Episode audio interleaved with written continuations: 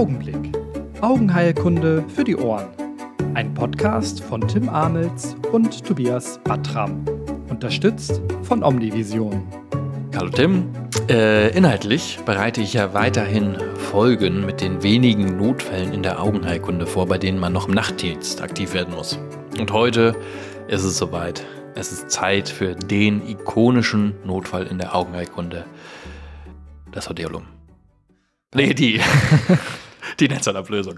Natürlich, es geht um den Notfall, die Netzhautablösung. Ich hatte ja auch meine Netzhaut-Knowledge-Folge eigentlich als Netzhautablösungsfolge begonnen. Daher bin ich gespannt, was wir heute alles besprechen, weil, naja, gefühlt weiß man ja alles über die Amotio retinae, weil man im klinischen Alltag in unserer Klinik ja recht viele davon sieht.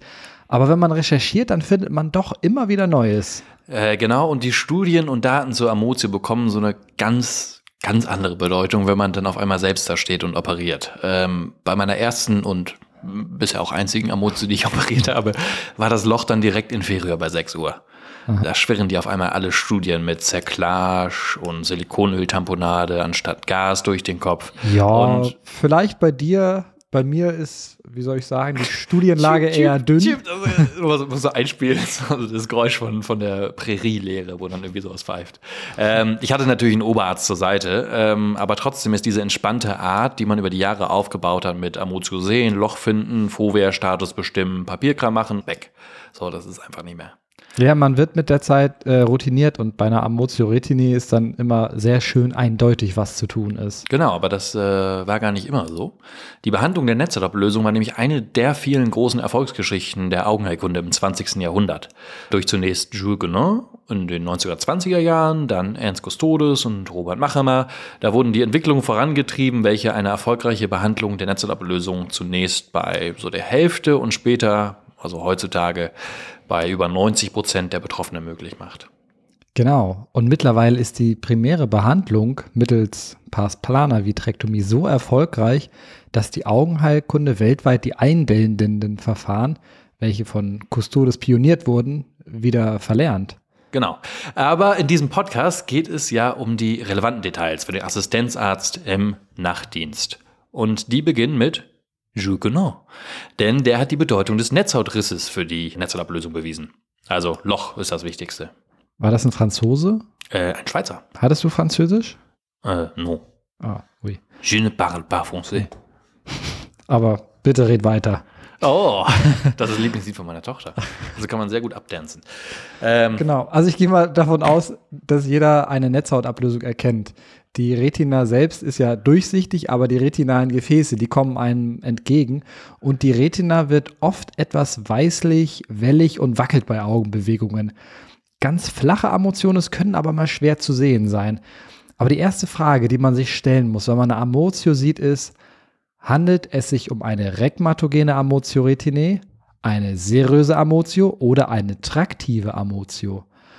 Eine unangenehme Nebenfrage ist dann manchmal noch, ist es vielleicht eine Retinoschisis, aber das ähm, verschieben wir mal auf später. Sparen wir uns mal auf. Mhm. Kleine, kleine Androhung. Kleine Teaser. Genau, Rekmatogen äh, bedeutet durch einen Riss bedingt. Und das ist die häufigste Form einer Mozioretinae. Und dann gelangt Flüssigkeit oder verflüssigter Glaskörper durch einen Netzhautriss unter die Netzhaut. Und jetzt kommt schon der Moment, in dem sich normale Ophthalmologen und die, die den Podcast Augenblick hören, aufteilen. Denn viele wissen gar nicht, wo die Flüssigkeit genau hinfließt. Die Antwort ist, die Flüssigkeit gelangt in den Spalt zwischen Photorezeptor und RPE. Dadurch werden die Photorezeptoren nicht mehr ausreichend mit Nährstoffen und Sauerstoffen aus der Choriokapillaris versorgt. Das RPE bleibt also anliegend. Ja. Aber trotzdem kann die abgelöste Netzhaut keine elektrischen Signale mehr produzieren und die Patienten sehen dann ein Skotom. Also ein Schatten oder sowas wie ein Wassertropfen oder hat jemand auch noch was Schönes gesagt? Ein Vorhang, eine Gardine. Was sie dann so beschreiben, was sich dann von der Seite Richtung Zentrum bewegt. Aber warum kommt der Schatten eigentlich von der Seite? Die Amotio entsteht durch ein oder mehrere Netzhautrisse und die entstehen meist durch Glaskörpertraktion in der Peripherie in der Nähe des Äquators. Also der Glaskörper hat eine Grenzmembran aus Kollagenfasern Und die ist im Kindesalter ja fest mit der Netzhaut verbunden. Im Verlauf des Lebens schrumpft der Glaskörper durch Degeneration und dann löst sich auch die Grenzmembran von der Retina. Genau, und die Verbindungen von der Grenzmembran sind besonders fest an der Papille und der Makula, wo es dann zum Beispiel zu vitromakulärer Traktion kommen kann, wenn sich der Glaskörper nicht normal ablöst. Dann kann ein Makulaforamen entstehen, das ist natürlich doof, ähm, führt aber eigentlich nie zu einer Netzhautablösung. Wenn die Grenzmembran sich von der Papille löst, kommt oft so ein bisschen Gliagewebe mit und dann entsteht ein spezieller Floater, der Weißring, den die Patienten dann so temporal wahrnehmen und beschreiben. Kann man auch fundoskopisch sehen, so ein mhm. Weißring. Nahe der Ora serrata ist der Glaskörper an der Glaskörperbasis fest verwachsen. Nahe des Äquators gibt es aber nur einige Stellen, insbesondere über den retinalen Gefäßen, wo der Glaskörper noch richtig fest mit der Retina verbunden ist. Und wenn der Glaskörper, weil er geschrumpft ist, im Auge rumschwabbelt, kann es leider sein, dass sich nicht diese Klebeverbindung zwischen Grenzmembran und Retina löst, sondern einfach die Netzhaut einreißt. Genau, und für diesen Riss gibt es dann auch Risikofaktoren. Zum Beispiel, wenn kräftig am Glaskörper geschwabbelt wurde. Also zum Beispiel, wenn wir operiert haben hm. oder ein Trauma irgendwas gegen das Auge knallt. Dann ist das Ganze viel wahrscheinlicher. Und äh, zum anderen bei strukturellen Veränderungen, wie zum Beispiel bei der hohen Myopie. Da ist die Netzhaut schwächer und reißt leichter. Oder auch zum Beispiel bei gittrigen Degenerationen. Genau, und Foramen, die durch eine Glaskörpertraktion entstehen, haben klassisch eine Hufeisenform. An dem Teil, der ausgerissen wird, dem Deckel, haftet der Glaskörper und an den Rändern der Traktion reißt die Netzhaut dann hufeisenförmig ein. Und es ist ganz interessant, dass hierbei das Pferd immer in Richtung des hinteren Pols läuft. Ja, und was bei Hufeisenforamiker auch noch schnell läuft, ist die Flüssigkeit und zwar unter die Netzhaut.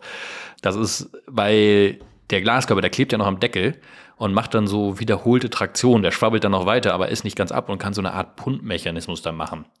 Und deswegen sind auch Hufeisenforamiker eine der wenigen Veränderungen, wo eine Behandlung auch bei einem asymptomatischen Befund erfolgen sollte. Selbst beim asymptomatischen Hufeisenforamen besteht noch eine fünfprozentige Chance, dass es zu einer Netzhautablösung kommen kann, hm. wohingegen ein symptomatisches ein Risiko von 50 Prozent haben soll. 50%. Aber beides wäre mir persönlich noch zu hoch, muss ich sagen. Ja. Durch eine zirkuläre Laserretinopexie lässt sich das Risiko bei symptomatischen Hufeisenforamen auf 3% senken. Hast du das schon mal erlebt, dass du noch eine Amotio hattest nach zirkulärer Laserretinopexie um das Foramen herum? Äh, nee, wenn ich erfolgreich wirklich dreimal rundherum gelasert mhm. habe, hatte ich jetzt noch nie eine Ablösung danach. Äh, wie ist es bei dir? Also was ich schon mal erlebt hatte, ist, dass das gelaserte Foramen zwar gut umstellt war, aber es hat sich dann noch an einer anderen Stelle ja, im Foramen aufgetan. Foramen. Ja, klar, klar, und da das, ist dann Flüssigkeit das, runtergelaufen ja, und dann noch ja. Amotio und dann siehst du und denkst, ah, habe ich doch nicht richtig gelasert. Sehr, sehr guter Punkt. Nee, muss man immer, ja. muss man immer drauf aufpassen. Wer ein Loch hat, reißt auch schnell mal ein zweites. Genau. Ja. Sehr guter Punkt. Ähm, okay, jetzt ist aber mal kein Augenarzt in der, in der Nähe und es wurde ähm, keine prophylaktische Laserretinopexie gemacht. Und der Patient kommt jetzt in die Notaufnahme mit einem Schatten, der von peripher kommt. Und wir sehen eine Amotio, die bis an die Gefäßbögen reicht. Was machen wir denn dann? Also da es heute ja nur um rekmatogene Netzhautablösungen geht, suchen wir erstmal das Loch. Auch, auch sonst, sonst auch, sonst, sonst immer das Loch suchen. auch sonst, also genau, sollte man ja erstmal genau schauen, weil sich die meisten Fällen ja als, äh, als Ursache ein Loch zeigt. Und dann muss man eben feststellen, wie schnell operiert werden sollte. Und das hängt von mehreren Faktoren ab. Der wichtigste ist die Fovea-Beteiligung.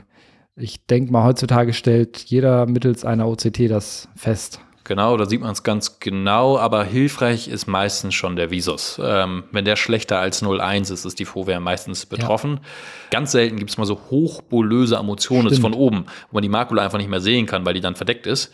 Dann kann man probieren, was ich dann ganz gerne mache, ist den Patienten Kopf tief lagern und mit einem indirekten Ophthalmoskop untersuchen, äh, so eine Art Schocklagerung. Und wie man sich sonst helfen könnte, ist, indem man einfach temporal verfolgt, was ist denn da bei 9 Uhr oder bei 3 Uhr los. Ähm, wenn das schon überschritten ist, ist vermutlich auch die Fovea betroffen getroffen.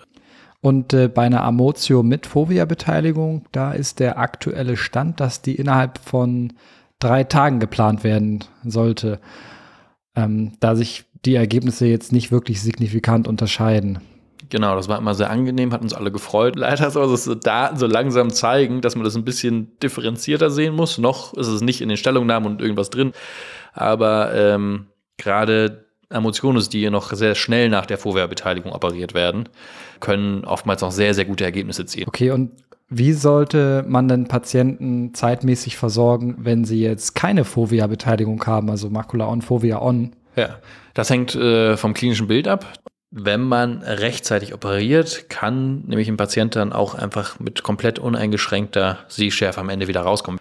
Es gibt aber verschiedene Gründe, warum man jetzt schnell operieren sollte. Also zum Beispiel, wenn die Gefäßbögen schon unterspült sind und äh, oder die Amotio von oben kommt und auch eine hochblasige Amotio schreitet eher schnell voran und der Patient kann manchmal auch einen Hinweis geben, wie schnell sich dieses Skotom dann entwickelt hat. Ja, da hatte ich vor ein paar Wochen einen komplett verrückten Fall.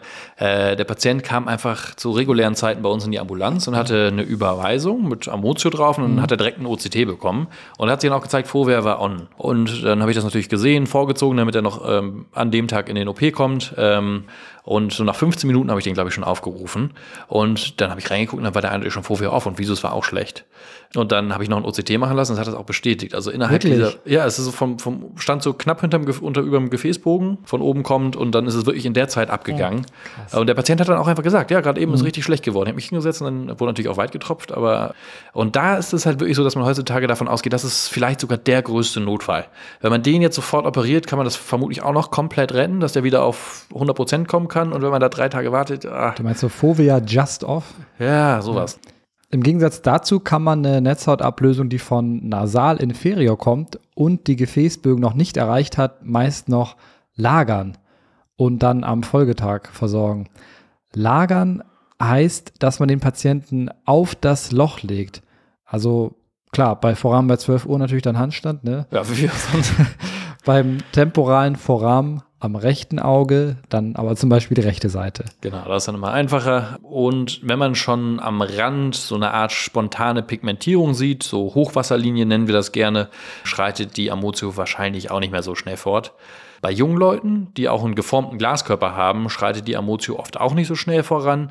Zum Beispiel kennt man das von traumatischen Oradialysen, die zum Beispiel jetzt bei aggressiven angloamerikanischen Kontaktsportarten auftreten, wenn die sich mit dem Kopf mhm. gegeneinander rennen, dann kann so eine Ora-Dialyse sichtbar sein, aber nicht direkt zur Netzhautablösung führen, weil der Glaskörper teilweise noch geformt ist. Was ist eine Ora-Dialyse genau?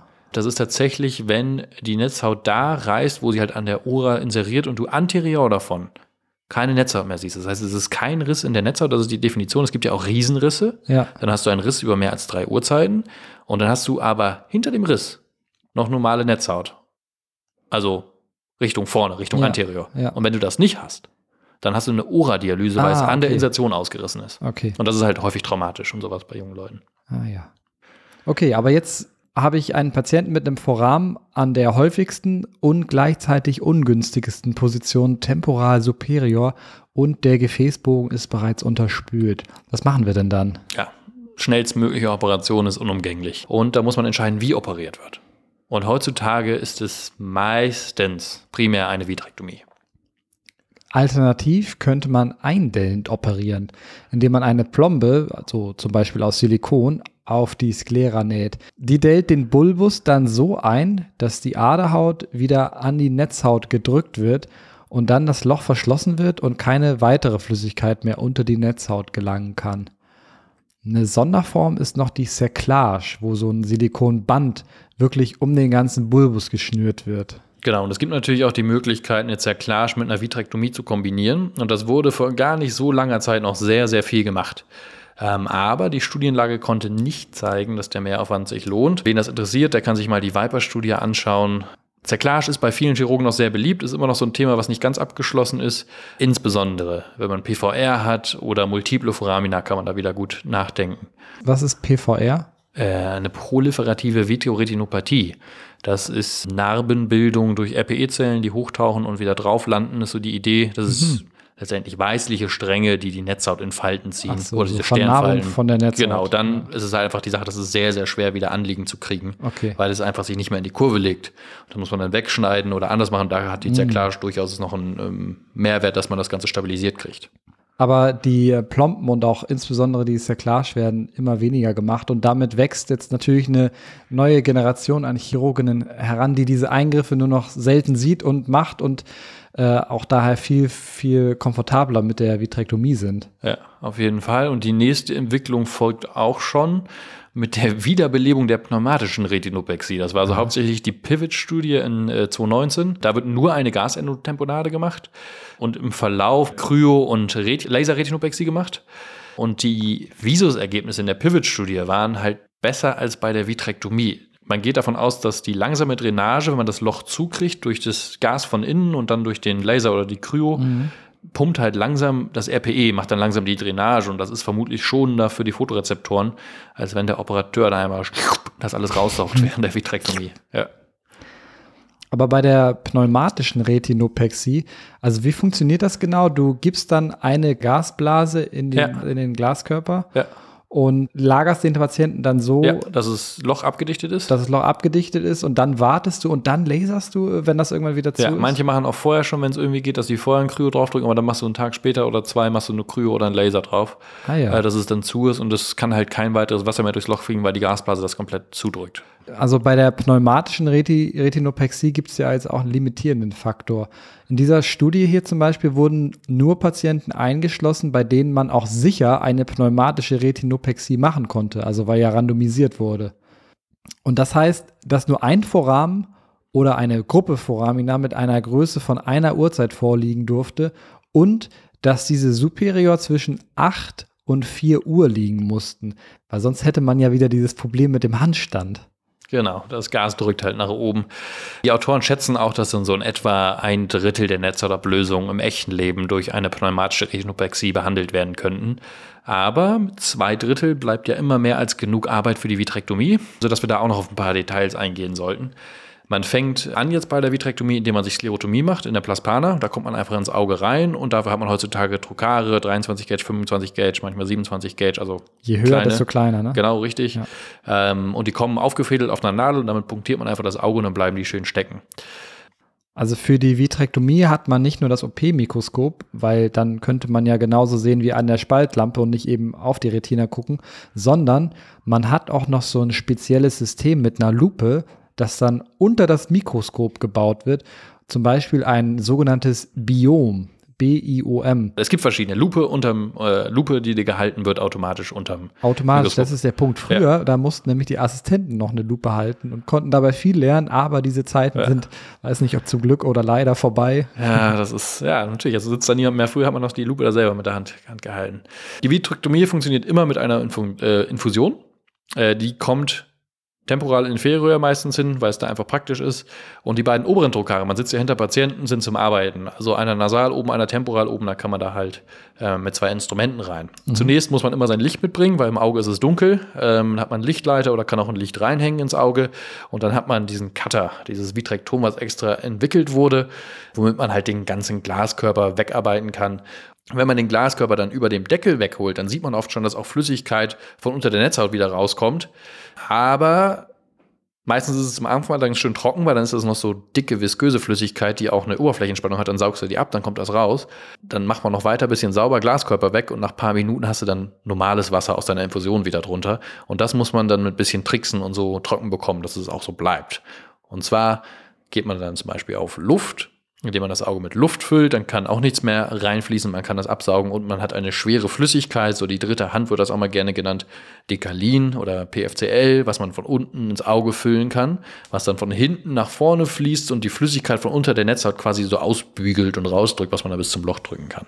Das sind so die, die Dinge, die man dann hat. Und wenn man es über den Lochrand reinkippen würde, dann wird es durch das Loch hinter die Netzhaut laufen. Ja, das hat eine sehr, sehr hohe Oberflächenspannung. Das, so. Man muss schon Pech haben, wenn man das okay. Äh, unter die Netzhaut kriegt. Das kommt natürlich vor. Dann sieht man diese perfekten runden Bläschen, weil das so eine hohe Oberflächenspannung hat im, im OCT oder auch sonst. Die sind immer perfekt rund, weil das sehr, sehr hohe Oberflächenspannung hat. Da muss man halt irgendwie die Oberflächenspannung verlieren. Da gibt es ja. Regeln, wann du übers Loch gehst und so, aber das ist sehr speziell. Mhm. Wenn man die Netzhaut dann wieder anliegend hat, ähm, dann wird noch um das Loch natürlich gelasert, wie man es mhm. auch sonst machen würde, damit das Ganze vernarbt. Oder von außen gefroren, habe ich jetzt auch mal gelesen, machen Leute. Und manchmal ist dann die Frage, wie weit man noch zirkulär, also einmal rundherum im Auge lasert. Ja. Da scheiden sich aber auch die Geister. Okay. Aber die Laserretinopexie, die braucht ja ein paar Tage, bis sie komplett fest ist. Und des, deswegen nutzt man ja diese Endotamponaden. Also man gibt ja nicht einfach Wasser in das Auge, was dann direkt wieder durch das Loch reinfließen könnte. Nö. Sondern da gibt es andere Sachen, und zwar Luft-Gas-Gemische oder Silikonöle. Das meistverwendete Luftgasgemisch äh, sind SF6 und C3F8. Weil die enthaltenen Gase sich noch expandieren, bleiben die dann deutlich länger im Auge als nur reine Luft. So 20-prozentiges SF6, so circa zwei Wochen, und C3 F8 ein bisschen länger, so vier bis sechs Wochen, aber natürlich mit deutlichen interindividuellen Schwankungen. Manche haben auch wirklich vier Wochen mit SF6 20 Prozent. Bei uns ja. hält das nicht ganz so lange, ist vielleicht die, die nordische Luft hier, die schneller rausgeht. Genau. Und wenn man in der OP denkt, ah, das sieht jetzt alles nicht so perfekt stabil aus, ähm, kann man sich auch mal entscheiden, Silikonöl einzugeben. Silikonöl hat immer so eine Zahl nachgestellt, 1000, 2000, 5000. Wichtig dazu ist zu wissen, das sind alles Öle, die haben eine geringere Dichte als Wasser. Also wie Olivenöl schwimmen die oben im Glas. Mhm. Wofür die Zahl steht und was sich ändert, das ist nur die Viskosität. Also 5000er Öl ist mega zäh, das ist schlimmer als Ketchup, ähm, hat aber den Vorteil, dass es halt auch zusammenbleibt und nicht so schnell emulsifiziert. Und 1000er Öl fließt mehr so, fließt halt schon fast wie ein Dressing oder sowas. Das ist ähm, sehr viel leichtflüssiger. Und was verwirrt ist, dass es auch schwere Öle gibt, wo extra Perfluorcarbone zum Silikonöl hinzugefügt wurden, damit eine höhere Dichte als bei Wasser entsteht. Das ist zum Beispiel bei dem Densironöl der Fall. Das drückt dann tatsächlich nach unten, also würde auch in dem Glas nach unten, in einem Glas nach unten sinken. Und das wird dann natürlich genutzt bei komplizierten inferioren Pathologien.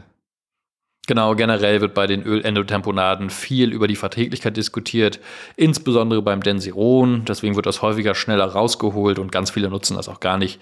Ansonsten muss man mal gucken. Nach, nach ein bis ein paar Monaten kommt das Öl dann wieder raus. Densiron meistens früher, die anderen länger. Mit der Endotamponade lagert man dann so, dass sie auf das Loch drückt, um zu verhindern, dass erneut Flüssigkeit durch das Loch gelangt. Also auf der Gegenseite vom Loch liegt der Patient, weil das Gas und die normalen Silikonöle ja nach oben steigen. Also ist das Loch temporal. Am rechten Auge? Am rechten Auge liegt der Patient immer auf der nasalen Seite ne, vom rechten Auge. Also der liegt dann links. Linksseitenlage. Genau. Verwirrend ist in der Klinik, dass manche Operateure dann am ersten postoperativen Tag manchmal genau andersrum lagern und manche lagern nochmal ganz anders. Ähm, aber das hängt damit zusammen, dass zum Beispiel noch etwas Flüssigkeit unter der Netzhaut bleibt. Das kann häufiger mal passieren. Und weil die Gastamponade am ersten Tag sowieso das ganze Auge füllt und dann nichts richtig runterfließen kann, legt man den Patienten dann noch vielleicht für ein paar Stunden oder für einen Tag auf die Lochseite, also jetzt am rechten Auge, nach temporal, weil dann die Flüssigkeit, die noch unter der Netzhaut ist, auch zur Seite wegfließt und nicht mhm. noch Richtung Mitte gezogen wird von der Schwerkraft, nicht noch Richtung Makula fließt. Ähm, und danach dreht man das dann wieder, dass das Loch tamponiert wird. Und wenn das Loch dann dicht ist, dann wird auch die Restflüssigkeit ganz schnell vom RPE weggepumpt. Das geht manchmal super, super schnell. Was ich zugegebenermaßen noch nicht vollends durchblickt habe, bei der Aufklärung sagen wir den Patienten ja immer, ja, es kommt entweder Öl oder Gas ins Auge, je nachdem, wo das Foramen ist. Aber wo muss denn jetzt eigentlich das Foramen sein, damit was verwendet wird? Prinzipiell, wenn man unten ein Loch hat, dann greifen Leute schneller zum Öl. Einfach damit das Auge auch gefüllt bleibt, weil du hast ja auch, wenn du ein langanhaltendes Gas nimmst, hast du unten am allerschnellsten keine Tamponade mehr. Mhm. Und sonst ist es individuell. Es gibt so ein paar Pathologien, wo alle Silikonöle empfehlen, so schwerere Pathologien äh, nach Endophthalmitis oder sowas zur Stabilisierung. Ja. Als letzten Tipp zu den Tamponaden würde ich noch sagen, bei Gas denkt man zu Anfang immer, dass man dadurch gar nichts sieht, wenn man phonoskopieren will. Aber mit ein bisschen Übung kann man doch einiges sehen. Also einfach weiter üben. Und äh, Silikonöl macht eine Hyperopie von so drei, vier Dioptrien. Das sollte man beim Visus-Test beachten, weil sonst kann man eigentlich relativ gut durch das Öl durchgucken. Ja, Ultraschall geht dafür nicht. Das macht ein ganz komisches Bild. Aber dann wollen wir noch gucken, ob du auch den Durchblick hast bei vier flotten Fragen. Äh, ja, bitte. Ach ja, und, und, mit Gas nicht fliegen. Da muss ich gerade noch sagen, äh, gerade Geschichte auf dem chirurgischen Kongress, wo ein Kollege, ein, natürlich ein Freund von einem Kollege, der dann da war, genau. ähm, noch mit so einem winzig kleinen Gasblaser irgendwie oben, noch so der winzigste Rest, den man oben noch mhm. gesehen hat, gesagt hat, ja gut, sie können schon fliegen. Das Flugzeug ist letztendlich notgelandet und äh, Boah, ich meine, wirklich? ja, d- ich, Was haben die dann im Auge oder was passiert dann? Das dehnt sich aus oder was? ja, ich, man sieht es ja immer nur andersrum. Wenn du oben die Flasche aufhast und leer getrunken hast, dann fliegst du runter, ist ja komplett verschrumpelt. Und das andere passiert halt andersrum, ne? dass die Gasblase sich oben wieder komplett ausdehnt. Aber das ist ja schon Wasser, was du sonst auch nicht richtig wegdrücken kannst, äh, weil einfach der Gegendruck fehlt. Das heißt, du hast dann einfach äh, quasi ja, einen sehr, sehr hohen Augeninnendruck. Also auf keinen Fall fliegen mit, mit Gas. Hast du vier flotte Fragen? Ich habe natürlich vier flotte Fragen. Ja, da wollte ich jetzt eigentlich hin. Okay. Zwei Kriterien. Du weißt, ist es traktiv, ist es serös, ist es regmatogen? Meistens ist es regmatogen. Letzte doofe Frage, ist es vielleicht nicht doch eine Retinoschisis? Mhm. Was sind denn zwei Kriterien, mit der man eine degenerative Retinoschisis von einer Amotio unterscheiden kann? Ähm, Ich kann auch so Pointer geben, wenn du, wenn du Okay, willst. also bei der Netzhautablösung kannst du den Bereich wirklich gar nicht sehen. Absolutes Skotom Ja, du hast und absolutes relatives Skotom. Skotom. Ja. Und bei der Schisis kannst du noch ein bisschen was sehen? Nee, andersrum. Ah, Andersrum. ah, den Punkt kann ich nicht geben. Nee, die Schisis ist ja die Netzhaut Andersrum. kaputt, da hast du ein absolutes Skotom und bei der, ähm, bei der Netzhautablösung hast du nur unterversorgte Photorezeptoren, da hast du ein relatives Skotom. Okay. So, das ist eins. also bei der Schisis ist Ja. absolut. bei, Dumme Merkhilfe. Egal. ja. Ähm, dann äh, Lasertest kannst du noch machen. ja, okay, der ist kontrovers. Den, den will ich, da will ich nicht drüber reden hier. Okay. Ähm, Du kannst natürlich eine OCT drüber machen. ja, Und dann gibt es auch noch so klassische Lokalisationen, wo die Retinoschisis am häufigsten genau. Wo herkommt. ist die am häufigsten? Inferonasal, Inferior temporal. Inferotemporal. Du sammelst hier so halbe Punkte. Du sammelst so wie so ein blindes Huhn so halbe Punkte auf. Genau. Temporal inferior ist klassisch die Retinoschisis, anders als die Amotio. Und die ist klassisch auch bilateral. 80 Prozent der Schisis sind bilateral. Das sind so die Sachen, die man hat. Dann kein Pigment im Glaskörper, äh, keine Demarkationslinien bei der Retinoschisis, weil das RPE eigentlich nicht betroffen ist. Und mit den Foramina, du siehst ja kein klassisches Foramen, aber so Außenschichtforamina kann man auch mal sehen. Aber du hast schon das OCT genannt. In welchen Schichten ist denn die Spaltung bei der degenerativen Retinoschisis? ähm, in der äußeren Körnerschicht. So nah dran. Du sammelst ja eher aus äußere Plexiformenschicht.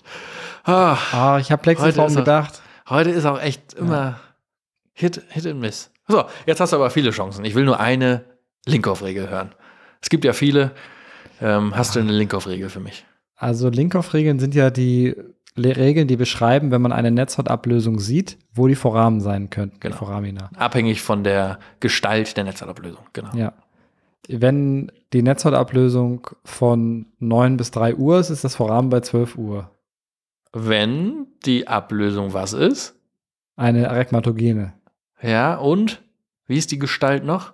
Leicht bulös. Ja, wenn die, oh, sehr gut. Also, wenn die bulös ist. Eine, äh, die dritte Linkoff-Regel ist, wenn, wenn man eine inferiore Netzhautablösung hat und die ist bulös, dann muss das Loch irgendwo oben sein, damit es runterfließt, weil ansonsten hat man nicht genug Schwerkraft, nicht genug.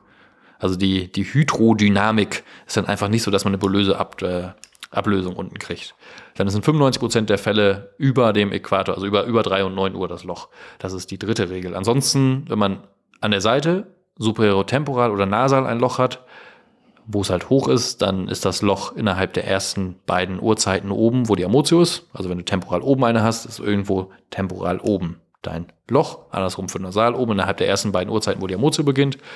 Und wenn du eine totale superiore Amotio hast, dann ist bei 12 Uhr irgendwo das Loch innerhalb der ersten beiden Uhrzeiten. Genau. Ähm, vierte Frage. Mit welcher Methode hat der äh, Jules Gonon in den 1930er Jahren die Behandlung der Netzeablösung revolutioniert? Wie hat er das gemacht? Also Custodes hat gedellt, Machema hat äh, vitrektomiert. Mehr oder weniger, was hat, was hat Gonon gemacht als erster? Der hat als erstes ein Band genommen, mit dem er das Auge eingeschnürt hat. Ja, Das wäre Custodes so ein bisschen. Nein, Chaugonon hat eine sklerale Inzision gemacht und dann mit einem heißen Thermokauter schön das Foramen einfach durch und schön das Foramen angebrannt. Also der hat quasi vorher gelagert, dass es möglichst trocken ist. Dann hat er die Konjunktive aufgeschnitten, hat er die Sklera punktiert, durchgeschnitten und dann schön mit einem heißen Spitzengerät durch, dahin, wo das Loch war oder wo er vorher sich äh, ausgemessen hat mit Phonoskopie, wo das Loch sein sollte und dann da einfach alles heiß verbrannt im Auge und dann wieder zugemacht. Und das hat tatsächlich bei 50 Prozent funktioniert, aber er hat sehr, sehr genau die Patienten ausgewählt, bei denen er das macht, wo das noch geht. Ja, also einfach, Krass. ja, haben wir Krasser durchgebrannt. Dude. Nee, das war echt, das war eine Revolution. Und ansonsten bleibt das mit Augenblick für diese Woche. Ciao, ciao, bis zum nächsten Mal. Wir machen eine kleine Pause über Weihnachten und hören uns dann im nächsten Jahr wieder. Das war Augenblick. Vielen Dank fürs Zuhören und vielen Dank an Omnivision für die Unterstützung.